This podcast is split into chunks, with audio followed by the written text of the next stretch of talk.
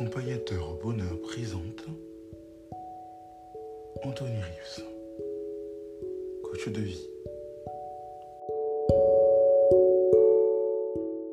Se comparer a un effet toxique.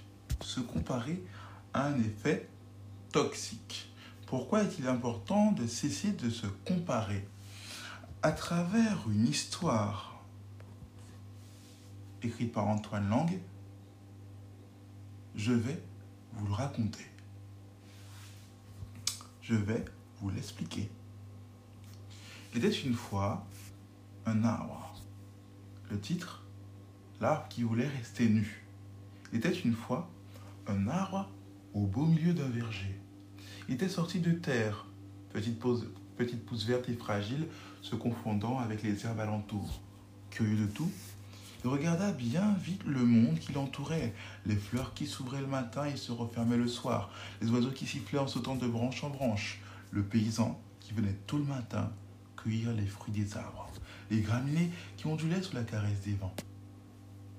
Ah, il le trouvait beau, ce monde autour de lui. Il avait envie de lui aussi participer à cette beauté, de trouver sa place dans cette harmonie. Une année s'écoula et, ayant grandi, était devenu un petit rameau portant quelques tiges. Il se rendit compte qu'il n'était pas un brin d'herbe comme il l'avait cru tout d'abord, mais un arbre et se mit à observer plus attentivement ses aînés. Il les trouvait si grands, si beaux recouverts de leurs feuilles et de leurs fleurs. Il fut si émerveillé de voir toutes ces fleurs se transformer en fruits. Il fut si attendri des soins attentifs que leur apportait le paysan. Mais, mais se regardant, il s'aperçut que son écorce ne ressemblait à aucune de celles qui les habillaient, que ses branches n'avaient pas la même forme que les leurs. Alors, il eut peur. Peur de ne pas être assez grand, peur de ne pas être assez beau, peur de ne pas porter assez de fruits. Il eut peur que les autres, pommiers, poiriers, mirabelliers, n'acceptent pas sa différence. Il décida de ne produire ni feuilles, ni fleurs, ni fruits. C'est ainsi que les années passèrent. À chaque printemps, son tronc s'épaississait, s'allongeait, de nouvelles branches poussaient, mais ni feuilles, ni fleurs, ni fruits. Pour ne pas se retrouver nu face aux autres, il s'était depuis son jeune âge laissé peu à peu recouvrir par un lierre grimpant, par des liserons et par des bouquets de gui. Sachant à quoi il pourrait ressembler, il se couvrait d'une beauté qui n'était pas la sienne. Le jardinier, plus d'une fois, projeta de le couper pour en faire du bois de chauffage. Mais trop occupé par ailleurs, il remit chaque fois ses tâches à plus tard. Un matin pourtant, il vint armé d'une grande hache et commença par couper le lierre qui enserrait l'arbre. Du lierre, il y en avait tellement que cela lui prit toute la journée et qu'une fois de plus, il remit l'abattage à plus tard. Cette nuit-là, un petit ver parasite le liseron qui en mourut aussitôt, et le lendemain, les oiseaux du ciel apercevant le gui vers le picorer. Il ne restait plus de l'arbre au milieu du verger qu'un tronc et des branches. Il ne restait plus que l'arbre au milieu du verger. S'apercevant soudain de sa nudité et ne sachant pas quel artifice la couvrir, s'apercevant soudain de sa nudité ne sachant pas par quel artifice la couvrir, se décida enfin à laisser pousser tout au long de ses branches de belles petites feuilles d'un vert tendre, à laisser éclore au bout de chaque rameau de mignonnes petites fleurs blanches contrastant joliment avec le brun de la ramure et le vert du feuillage. Le paysan, sur cette entrefaite, revint avec sa hache et découvrant à la place du tronc inutile un magnifique cerisier. Ne trouva plus aucune raison de la couper. Il le laissa donc, trop heureux du miracle qui s'était produit. Depuis ce jour, l'arbre vit heureux au milieu du verger. Il n'est pas comme les autres, ni plus beau, ni plus grand, mais tout aussi utile. Il a compris que ni la texture de l'écorce, ni le tracé des branches, ni la forme des feuilles, ni la couleur des fleurs n'ont d'importance. Seul importe les fruits qu'il porte et que nul autre que lui ne peut porter. Aussi, tous les ans, à la belle saison, Les enfants du paysan viennent avec une échelle et s'éparpillant dans sa ramure, se gavent de ses fruits et le réjouissent par leur rire. La leçon.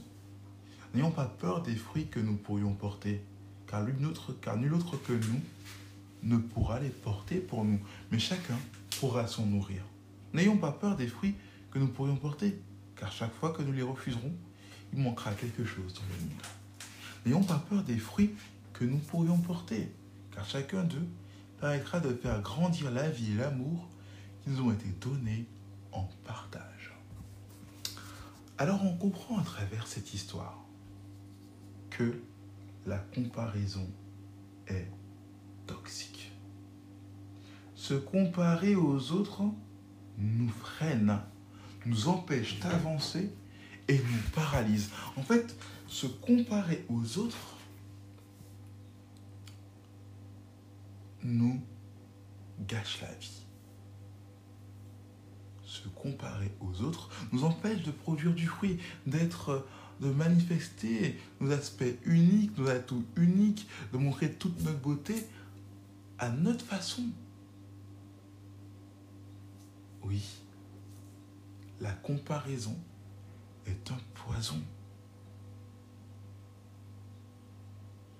La comparaison peut faire qu'on soit entouré de choses qui nous embarrassent, qui ne sont pas les nôtres, entouré d'un masque, revêtu d'un masque, d'un uniforme qui ne nous appartient pas, privé de notre véritable identité, car on cherche à se manifester à travers des coups d'éclat. Car soit la comparaison paralyse, soit elle nous ridiculise.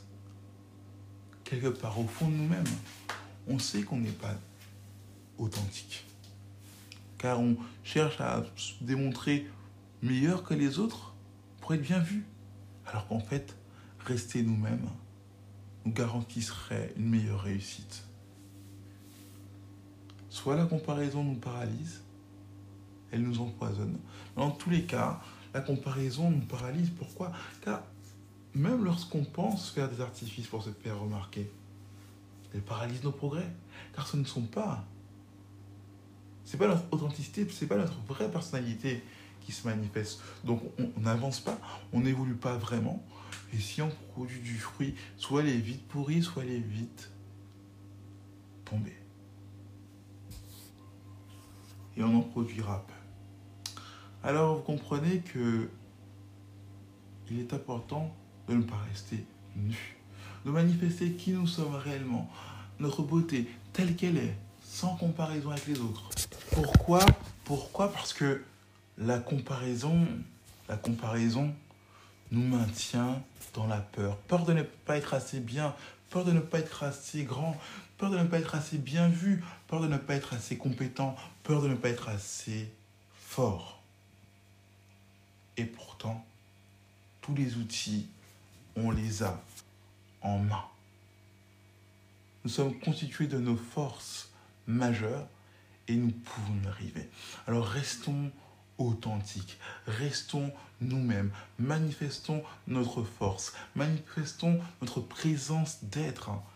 Et alors, on surmontera tout cela, on dépassera la peur, on ne se laissera pas empoisonner ni paralyser par des visions démesurées, des images surréalistes de notre valeur par rapport aux autres et bien loin de ce qu'on pourrait réaliser. Souvenez-vous, vos forces apporteront beaucoup. C'était accompagnateur bonheur pour vous servir.